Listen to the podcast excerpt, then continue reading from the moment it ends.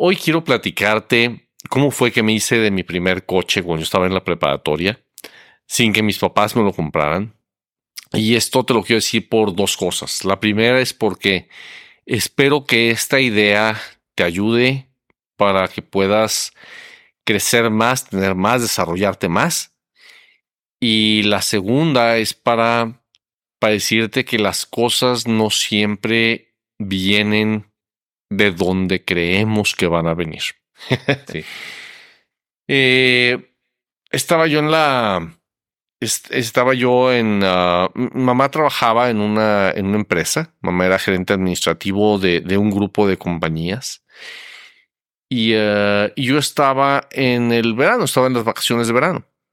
Y um, fui a la oficina y uno de los dos dueños de la empresa sabía que yo era bueno para la tecnología. Y, uh, y, y me llamó para decirme que se abría la posibilidad de que yo les pudiera hacer una red de cómputo, una, una manera de que, de que pudieran tener la información del departamento de ventas, la pudiera compartir con el departamento, con inventarios y con contabilidad y con cuentas por cobrar, etcétera, sí. Y yo dije, sí, y quiero decirte una cosa, yo era muy bueno para tecnología. Yo sabía armar computadoras, sabía programar, sabía hacer muchas cosas. De lo que no sabía absolutamente nada era de cómo hacer una red.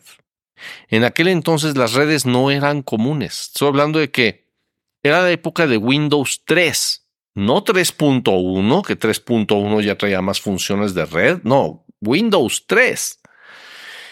Y uh, entonces uh, yo no tenía idea de cómo lo iba a hacer, pero le dije que sí. Y me dijo, ok, está bien, hazlo.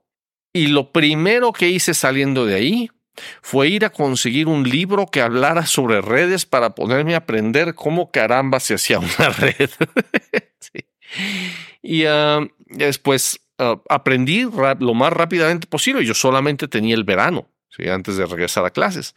Entonces aprendí rapidísimo cómo hacer una red y, y de ahí uh, le dije, ok, se necesita presupuesto, tanto presupuesto para, para las computadoras, etcétera. Estuve cotizando varias marcas. Le dije, mire, eh, hechas cuestan tanto, pero si yo las hago van a costar tanto menos, se ahorra tanto, pues, yo las voy a armar y uh, ok, está bien. Y entonces eh, me llevaba un chofer de la empresa, me llevó a conseguir todas las tarjetas madre y los SIMs y los CPUs y las cajones y todo lo que se necesitaba para, para hacer las computadoras y a comprar las tarjetas de red, que eran un relajo las tarjetas de red en aquel entonces.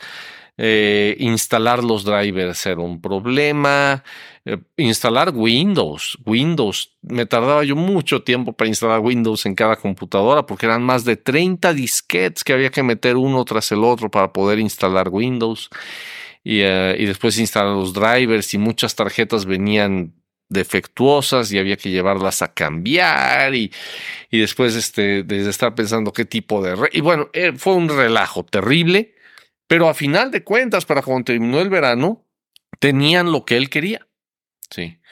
Tenían un sistema con el que podían eh, los vendedores saber si había inventario, inventario, saber cuántas piezas se acababan de vender, cuentas por, cobrar, saber si ya se habían pagado qué facturas, qué facturas se habían enviado, contabilidad y todo el sistema de administración ya estaba integrado en un verano. Ah, y, después me enteré de algo muy chistoso y es que ah, el otro dueño de las compañías donde trabajaba mi mamá era un tío que también era uno de los dueños de Cola Loca. Y, ah, y después me enteré que él había contratado ingenieros en sistemas y no sé qué para que hicieran lo mismo allá y no encontraban cómo hacerlo. Y después eh, el señor Barreto, que es, el socio que me había pedido que si podía hacer esto, eh, se le, daba lata a mi tío con que, mira, nada más tú, tanto ingeniero y todavía no pueden y aquí, mira, ya estamos trabajando. y, um, y en aquel momento él, él, él, había tenido un negocio con mi papá y, uh, y parte de los activos de ese negocio eran un Mustang, que a mí me encantaba ese coche.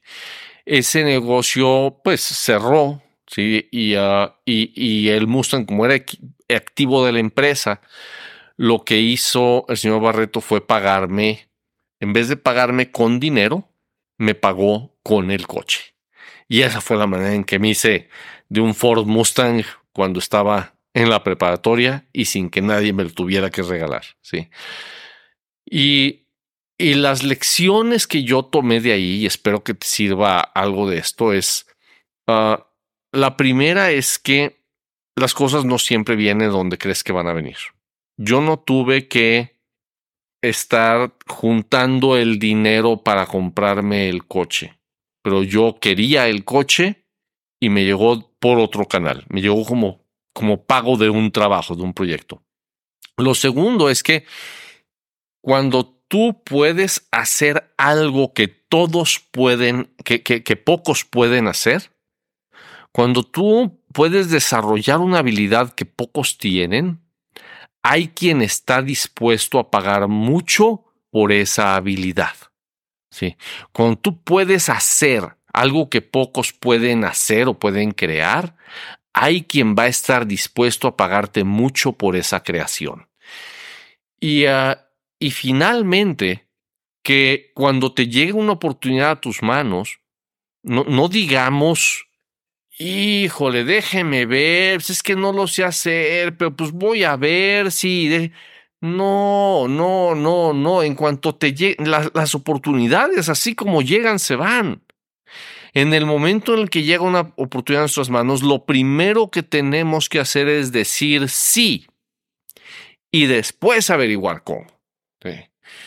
Y, y esa última, muchos años después, al estar leyendo un libro de Richard Branson, eh, en ese libro Richard habla de lo mismo. Dice, cuando te llega una oportunidad, primero di que sí, después investigas cómo. Entonces, uh, quiero decirte, desarrolla habilidades poco comunes es interesante, es, es, padrísimo, es muy emocionante aprender a desarrollar habilidades poco comunes. Eh, pero sobre todo, cuando llegue a tus manos una oportunidad, nunca digas que no. Nunca digas que no. Siempre di sí y después investigas cómo se hacen las cosas. Y eso, de verdad, puede cambiar tu vida. ¿Quieres crecer tu negocio? Suscríbete a nuestro boletín en caminodeéxito.com y recibe tips, secretos y estrategias semanales para convertir publicidad en clientes y dinero. Ve ahora mismo a caminodeéxito.com. Hasta la próxima.